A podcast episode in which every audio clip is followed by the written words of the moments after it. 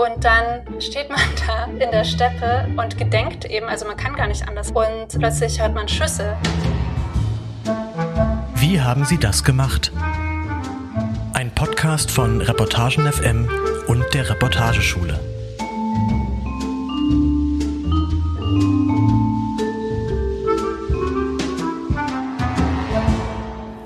Karaganda, das ist eine Stadt in Kasachstan. Irgendwo in der Steppe, man könnte sagen, für Deutschland nicht relevant. Doch in Karaganda ist Unglaubliches passiert. Aus einem Gulag, in das zur Stalinzeit Menschen deportiert wurden, entwickelte sich eine Metropole, ein Melting Pot der Kulturen. Wie schreibt man über diese Stadt, in der die Vergangenheit die Zukunft zu überschatten scheint und in der es doch Aufbruch gibt? Wie schreibt man über diese Stadt, wenn man dort geboren wurde? Kosch Keldinich oder herzlich willkommen zum Wie haben Sie das gemacht Podcast, ein Podcast der Reportageschule und Reportagen FM. Mein Name ist Sophie Lars und ich spreche heute mit Viktoria Morasch über ihren Text Back in the USSR, der am 14.12.2020 im Dummy Magazin erschienen ist. Hallo Viktoria. Hallo, ich freue mich sehr. Victoria, man kennt dich als Redakteurin der Taz am Wochenende und für deine MeToo-Recherche an der Volksbühne. Sehr viel weniger Menschen wissen aber wahrscheinlich, dass du aus Kasachstan kommst. Was verbindest du mit diesem Land? Oh, wow, große Frage gleich zu Beginn. Ähm, ich verbinde mit dem Land vor allem meine Familie, weil ich bin ja ähm, als Kleinkind aus Kasachstan nach Deutschland eingewandert. Das heißt, ich habe keine eigenen Erinnerungen und alles, was dieses Land in meinem Leben ähm, ganz lange beeinflusste, war eben mein Familienleben, die Sprachen, die äh, zu Hause gesprochen wurden, was wir zu Hause gegessen haben, ähm, bis 2016, wo ich das erste Mal dann auch dort war. Was hat dich 2016 nach Kasachstan gebracht? Damals hatte ich ähm, dieses IJP-Stipendium ähm, Osteuropa witzigerweise. Ist ja ganz schön weit weg von Europa, aber es das heißt ja trotzdem so, glaube ich. Ähm, und damit war ich zwei Monate in Almaty, in der ehemaligen Hauptstadt von Kasachstan. Und habe dort frei recherchiert und Geschichten gemacht, die jetzt aber gar nicht so viel mit mir selbst äh, zu tun hatten oder mit Karaganda. Dein Text heißt ja auch Back in the USSR. Das ist ein sehr persönlicher Gedanke, ein persönlicher Titel. Back in the USSR ist in Karaganda auch die meistgebuchte Tour für Touristen. Für dich ist es aber, denke ich, eine andere Erfahrung. Warum bist du nach Kasachstan zurückgegangen? Warum hast du dich entschieden, dort zu recherchieren? Ähm, genau, also diese, dieses Interesse an Kasachstan ist irgendwann erwachsen, so ab dem Teenage-Alter, so ungefähr nach dem Abi, habe ich mich immer mehr dafür interessiert, was eigentlich die Geschichte meiner Familie ist und meiner Vorfahren. Und dann hat es noch ein Weilchen gedauert, bis ich eben dort war. 2016, wie gesagt, zum ersten Mal. Und ähm, dann habe ich mich nochmal für ein Stipendium beworben, das ist das Gabriel Grüner Stipendium. Das habe ich dann 2019 bekommen, zusammen mit der Fotografin äh, Mathilde Vieges. Und ähm, das hat uns eben ermöglicht, da nochmal hinzufahren. Und Warum ist so eine Mischung aus ganz persönlichem Interesse mm, und journalistischem Interesse. Das kommt in meiner Arbeit, glaube ich, auch öfter äh, zusammen. Wahrscheinlich ist bei jedem so, aber genau, ich finde, das ist ein ganz guter Punkt, wenn diese beiden Sachen, wenn es einen auch wirklich persönlich interessiert, so.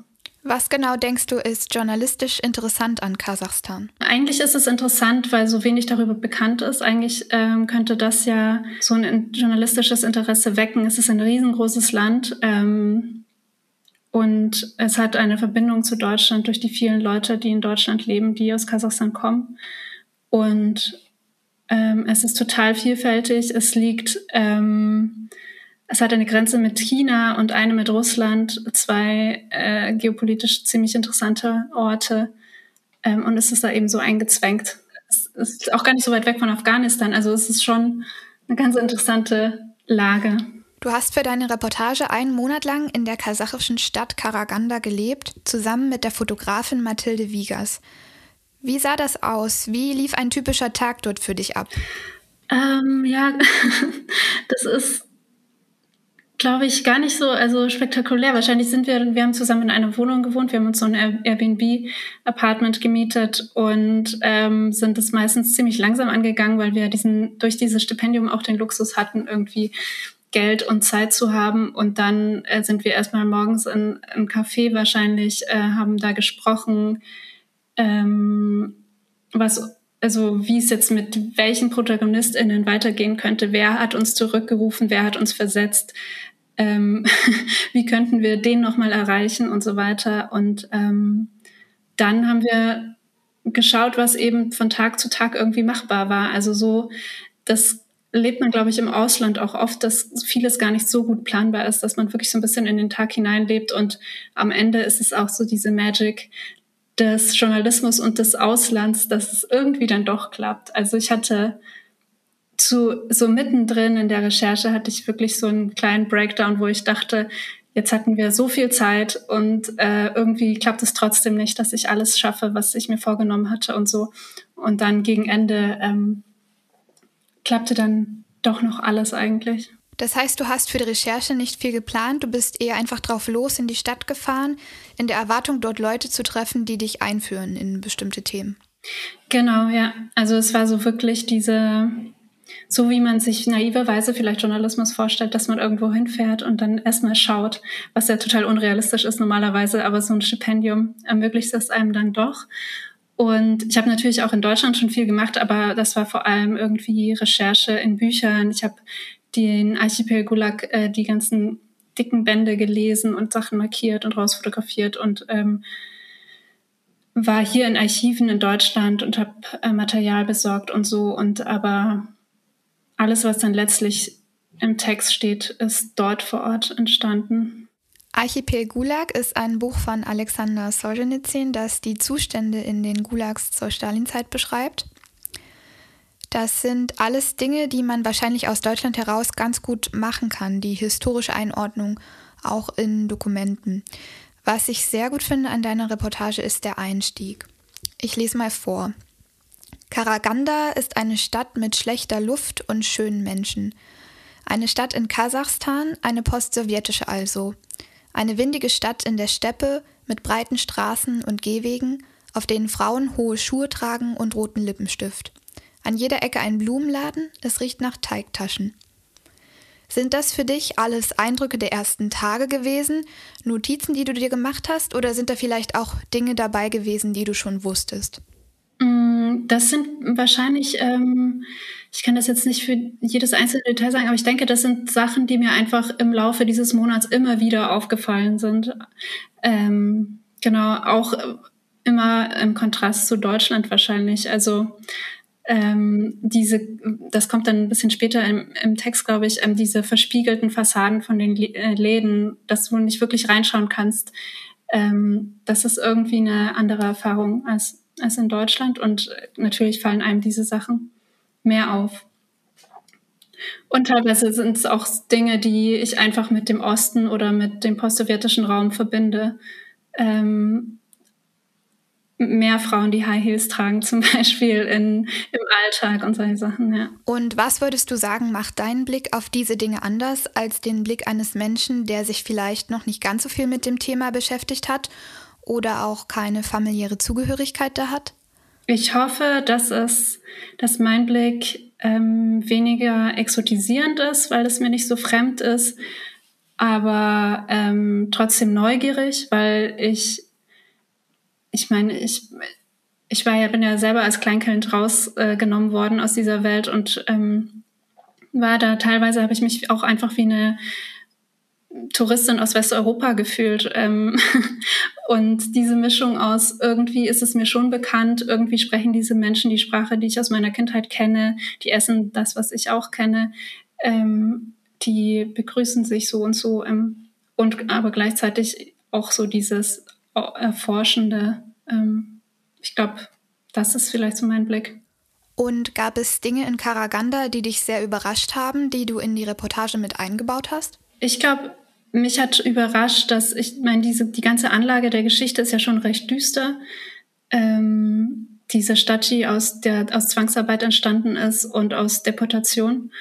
Ähm, und mich hat überrascht, dass es dann trotzdem eigentlich wirklich ein angenehmer Ort war. Auch, okay, ich war, wir waren, das war ja im September, als wir da waren. Das war so Spätsommer. Es war wirklich total ähm, schön und noch warm und so. Ich war auch mal im Winter da und es war, sah so ein bisschen anders aus. Aber ähm, irgendwie ist, mich hat das schon überrascht, wie gerne ich dann doch da war und wie freundlich dieser Ort ist. Du hast in der Reportage etwas sehr Ungewöhnliches gemacht, wie ich finde. Du hast den Fließtext unterbrochen durch Protokolle von Menschen, die du interviewt hast. Darunter waren Menschen verschiedener Nationalitäten, Kriegsgefangene, Deutsche auch. Und ich würde dich gerne fragen, wie hast du ausgewählt, wen du dort zu Wort kommen lässt? Ich glaube, ich wollte auf jeden Fall ähm, Menschen aus den größten Gruppen sprechen. Und das sind die Deutschen und die Tschetschenen und ähm, auch die Ukrainer und so. Und ich glaube, ich habe, ich meine, äh, das wäre unmöglich, irgendwie jede Minderheit, die es dort gibt, irgendwie zu sprechen. Aber ich wollte ähm, mit den größten Minderheiten zumindest sprechen und dann eben auch noch individuell geschaut auf, ähm, auf die Person und ihr Leben und was interessiert mich da und was kann die noch zu der Geschichte beitragen. Und ähm, zum Beispiel einer dieser Menschen ist ja auch, der hat ja wirklich auch ähm, der Skolak überlebt und ähm, auch einen Aufstand dort erlebt und so. Und das ist eigentlich wirklich ein interessanter Zeitzeuge. Auch äh, über den könnte man auch einen einzelnen Text machen. Ähm, und genau, das war mir dass er vorkommt. Ich habe mir bei sehr vielen Textpassagen in den Protokollen gedacht, wie schwer muss es sein, darüber zu sprechen? Also es ist häufig die Rede von Misshandlung, Deportation, Aufständen, Schusswechseln von sehr schlechten Zeiten. Und du erwähnst in der Reportage auch, dass die Menschen eigentlich gar nicht so viel darüber sprechen. Sie haben mit ihren Kindern nicht darüber gesprochen und sie haben vielleicht auch gar nicht mehr so gute Erinnerungen. Wie hast du es geschafft, das aus den Menschen herauszuholen? Das, was sie erlebt haben, was sie zu sagen haben? Das schafft man wahrscheinlich auch nur mit ähm, viel Zeit äh, wir hatten keine Eile. Wir hatten auch die Möglichkeit zu sagen, okay, dann trinken wir halt heute nur einen Tee ähm, und dann kommen wir nächste Woche nochmal. und äh, so konnten wir auch ähm, Vertrauen aufbauen. Und ich meine, bei den Leuten ist es, also es ist so ein bisschen so, bei meinem Großvater, meine Großelterngeneration, die haben das ja auch erlebt, die Deportationen und die Zwangsarbeit und alles. Und bei denen ist es eben auch so, dass einerseits freuen sie sich darüber, dass sich jemand dafür interessiert. Andererseits ähm, wollen sie sich auch nicht erinnern, weil vieles schmerzhaft ist. Und dann sagen sie auch, äh, was braucht ihr jungen Leute das so? Macht euch, mein Opa sagt immer, macht ihr den Kopf nicht voll ähm, mit diesem alten Kram. Und ähm, ich glaube, in den Gesprächen mit den, es waren ja viele ältere Leute dort dabei, ähm, war das auch so ein bisschen so. Also irgendwie fanden die uns auch nett, weil wir zwei relativ harmlose äh, junge Frauen sind, die ähm, sich für ihr Leben interessieren und dann ähm, ja, also sobald jemand mal anfängt zu erzählen, sobald jemand mal einen Tee aufsetzt und die Kekse auf den Tisch stellt und so, weiß man eigentlich schon, dass es, dass es ein bisschen länger dauern könnte. Ich glaube, du hast in deinem Text auch erwähnt, die Küche ist ein sehr guter Ort zum Reden. Ja, auf jeden Fall. Ich finde einige Fakten, die du erwähnst, auch sehr spannend, beziehungsweise sehr sinnbildlich für die düstere Atmosphäre, über die du ja auch schon gesprochen hast. Das ist beispielsweise, dass das Karlak, also das Gulag bei Karaganda, in den UdSSR nicht im Geschichtsunterricht behandelt wurde. Dass es einen Geigerzähler gab an einem Gebäude, der mittlerweile abgebaut wurde. Dass es 54 Kohleschächte gab um die Stadt Hunderttausende Deutsche, die in der Stadt gelebt haben, 1507 Babys, die durch Vergewaltigung entstanden sind und 28 Denkmäler, die an die Toten erinnern, ein 202 Tonnen schwerer Lenin. Wie hast du dich entschieden, was genau du dort reinnimmst, was wirklich Relevanz hat für die Stadt? Ja, auch nicht so einfach. Ich, dieser Text ist auch nochmal geschrumpft und ich glaube, ich hätte noch sehr vieles da gerne erzählt, aber ich kann auch verstehen, dass es die Leute dann irgendwann ähm, überfordert, auch in seiner, in der Belastung, die das Ganze ähm, hat. Ähm, ein Ausgangspunkt von dieser Geschichte war diese, waren diese Mahnmäler für diese, für die unterschiedlichen Minderheiten. Ich war 2016 das erste Mal da auf diesem Feld, auf diesem ähm, Massengrab, wo diese Denkmäler stehen. Und das, das war ein, das ist einfach so ein krasses Bild, wie diese, wie die da mitten im Nirgendwo stehen äh, und irgendwie auch niemanden so richtig interessieren und ähm, vor allem niemanden in Deutschland. Ähm, und mich hat das aber total berührt, ähm, wie diese Verlorenheit von diesen Opfern. Ähm, und das war mir wichtig. Und ansonsten, ich glaube, die Daten und Fakten, das sind einfach so die wichtigsten Eckdaten sozusagen, habe ich irgendwie versucht reinzupacken. Es, gäbe, es hätte noch so viel mehr gegeben.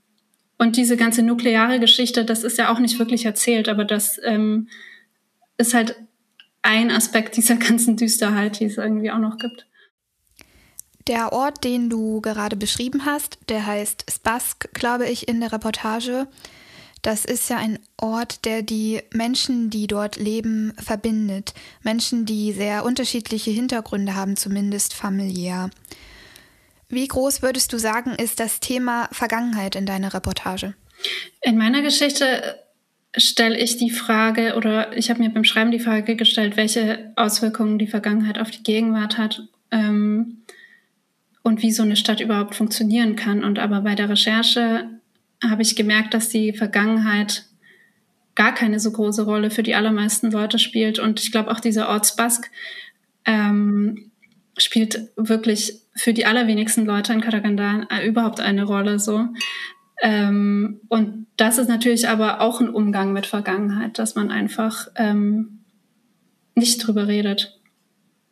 Ist für uns Deutsche vielleicht ähm, auch nochmal extra äh, seltsam. Du wirfst in der Reportage ja auch die Frage auf, wie diese Stadt überhaupt funktionieren kann.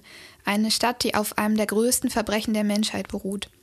Was würdest du sagen? Wie funktioniert diese Stadt? Was hält sie am Leben? Pragmatismus, ähm, Verdrängung und naja, es gibt halt uns so Alltag. Also es gibt halt wahrscheinlich im Alltag der Leute genügend andere Probleme als die Traumata ihrer Großeltern, so bitter es irgendwie ist. Und, ähm, und sie versuchen halt von einem Tag zum nächsten zu kommen, was auch ähm, verständlich ist. Ja, vielleicht ist es ja auch ein Luxus. Also ich habe es auch schon öfter mir gedacht, dass diese Art der Auseinandersetzung, die ich äh, mache mit meiner Geschichte und mit ähm, meinem Herkunftsland und so, das ist, ist ja schon eine Art von Luxus, die ich, die ich habe, weil ich die Zeit dafür habe und den Beruf dafür und so weiter. Hat dich irgendeine Begegnung mit einem Menschen dort besonders berührt, besonders verändert vielleicht? Mm, wir haben ja noch viel mehr Leute getroffen, als in den Texten vorkommen. Ähm, ähm, und eigentlich haben mich alle diese Begegnungen schon sehr berührt, aber wahrscheinlich mit am meisten ähm, die, ähm, die Begegnung mit Saidi Tokayev, der da in dem alten Stadtzentrum lebt. Ich weiß nicht, ob ich das hingekriegt habe, das in dem Text rüberzubringen, aber das ist einfach so surreal, ähm, wie dieser Mann mit seiner Frau neben dem zerfallenen Theater aus den 30er Jahren ähm, lebt und das irgendwie diese Ruine bewacht. Ähm, darüber ließe sich auch ein ganzer Film machen, glaube ich. Hast du das vielleicht auch vor oder hast du noch Ideen dazu, wie man aus dieser einen Geschichte noch andere machen könnte? Ja, ich habe ich glaube, ich gönne mir erstmal ein bisschen eine Pause, beziehungsweise arbeite ich ja auch an dem Roman, der so ein bisschen was ähm, mit meiner Herkunft auch zu tun hat. Ähm, gleichzeitig würde ich auch noch gern ein Radiostück machen mit den O-Tönen von dieser Recherche und so. Ähm, ich glaube, da steckt schon ganz schön viel drin, aber mh, hm, ich muss mal schauen, wann die Zeit wieder reif ist dafür. Ich frage deshalb, weil ich mich selbst auch frage, wenn man im Ausland recherchiert und auf solche Orte stößt, wie du es in Karaganda geschafft hast. Welche Dinge holt man dann an die Öffentlichkeit? Welche Dinge würdest du vielleicht gerne zur Auslandsberichterstattung beitragen? Mhm. Vielleicht einfach ähm, so ein paar Länder tatsächlich. ähm, Zentralasien spielt jetzt nicht so eine große Rolle, ähm, weil die meistens ist das ja das Gebiet der Russland-KorrespondentInnen. Ähm, und das ist einfach so riesig, dieses Gebiet. Das ist ja irgendwie erstmal ganz Russland, dann der Kaukasus, Zentralasien und so. Also ich kann das schon verstehen, wie denn, wenn die da jetzt nicht ständig irgendwie hinfahren. Ähm, aber ich fände es schön, wenn das ein bisschen wenn das Wissen halt irgendwie sich ein bisschen verstetigt. Weil ganz so unwichtig sind die Länder auch nicht. Auf welche Themen bist du denn gestoßen in Karaganda, die man noch weiter ausführen könnte? Naja, also das ist, mich interessieren halt Fragen der Identität und ähm, nicht nur, aber eben auch. Und wie diese jungen Menschen dort, ich habe auch ein Interview geführt mit einer sehr jungen äh, Frau, die ähm, Jüdin ist und ähm, eben jetzt und diese, aber diese jüdischen Traditionen sind alle verloren gegangen, weil, weil es teilweise auch verheimlicht wurde, dass die Familie jüdisch war. Und ähm, sie geht jetzt irgendwie in, Kurse oder schaut so bei YouTube, wie man bestimmtes Essen macht und so weiter. Und ähm, es gibt halt diese zwei Strategien dort. Also soll das, was sie macht, also auf die Suche gehen äh, oder ähm, zu sagen, hey, wir sind doch jetzt alle hier äh, vermischt und ähm, ist doch jetzt egal, was meine koreanischen Vorfahren gemacht haben und so. Und ähm, ich bin ähm, Kasachstanerin oder in diesem alten Bild von, äh, ich bin so ein Sowjetmensch, der ähm, gebildet ist und irgendwie multikulturell. Ist das auch der Grund, warum du die Protokolle eingebaut hast in die Geschichte, weil die Menschen das aus ihrer Sicht am besten erzählen können? Ja, auf jeden Fall. Also ich, ich liebe Protokolle sowieso und ich liebe diese feinen Nuancen, ähm, wie Menschen sprechen. Ähm, das ist natürlich in der Übersetzung dann auch immer so ein bisschen, ein bisschen geht das auch verloren oder in der Verdichtung auch. Ähm, aber ich bin eh Fan von Protokollen und bei den krassen Geschichten, die die Menschen erlebt haben, mit denen ich gesprochen habe, fand ich es irgendwie auch anmaßend, da jetzt irgendwie, dass ich die erzähle oder dass ich immer das so einordne oder so. Das war auch einfach unnötig. Ähm, und keiner kann die Geschichte besser erzählen als der Mensch, der sie erlebt hat. Deswegen wollte ich die auch einfach sprechen lassen. Eine Sache, die ich auch sehr gut finde an deiner Geschichte, ist das Ende. Man landet auf der Gedenkstätte zum Schluss der Geschichte, man landet in Spask. Und deine letzten Sätze, ich lese vor, auf dem alten Lagergelände gegenüber dem Massengrab ist ein Militärübungsplatz. Und plötzlich fallen Schüsse. Das ist kein einfaches Ende, eher ein offenes Ende, auch kein gutes. Warum hast du dich dafür entschieden? Weil dieser Moment einfach so krass war. Also ähm, das war, das ist echt so. Also ich habe versucht, das irgendwie eins zu eins rüberzubringen. Ich weiß nicht, ob ob das funktioniert hat. Ähm, äh, genau. Das dieser Moment auf diesem Massengrab zu stehen, diese 28 äh, Denkmäler vor sich und ähm, das war erstmal wie so eine, ein bisschen so eine verengte Perspektive und dann machst du auf und du siehst, hey, Moment mal, da fahren, hier ist ja voll die Militär-Action einfach gerade an diesem Ort. Ähm, und da drüben sind die Überreste von diesem ähm, Lager. Und dann ähm, steht man da in der Steppe ähm, wo man erstmal irgendwie rausfahren musste und plötzlich ähm, und gedenkt eben, also man kann gar nicht anders als gedenken an diesem Ort und äh, plötzlich hört man Schüsse. Ähm, das ist, ähm, ja, das war einfach wirklich ähm, krass. Also auch in dieser Banalität, dass sie da einfach trotzdem irgendwie ihre, halt ihre Übungen durchziehen und so, das, das erschrickt einen schon ganz schön. Denkst du, dass deine Geschichte vielleicht auch dazu beigetragen hat, die ganzen Skurrilitäten zu verstehen, die du ja auch erwähnst? Ich hoffe. Ähm, ich hoffe. Ich weiß nicht genau, was so bei so Leserinnen äh, hängen bleibt oder rüberkommt. Was ist denn dein größtes Learning aus der Recherche? Ja, also irgendwie kein, nicht zu paniken und auf sich und die Geschichte zu vertrauen und ein noch größeres Learning fällt mir jetzt doch ein. Ähm, also ein Team zwischen Reporterin und Fotografin ist einfach wirklich großartig, wenn das funktioniert. Also wenn das eine gute, eine gute Konstellation ist, ist das sowas von ähm, hilfreich und inspirierend. Ähm, das, das hätte ich davor auch nicht so gedacht. Ich finde, es klingt auf jeden Fall sehr aufschlussreich, wie deine Auslandsrecherche funktioniert hat, so dass man wirklich Lust bekommt, das auch selbst mal auszuprobieren.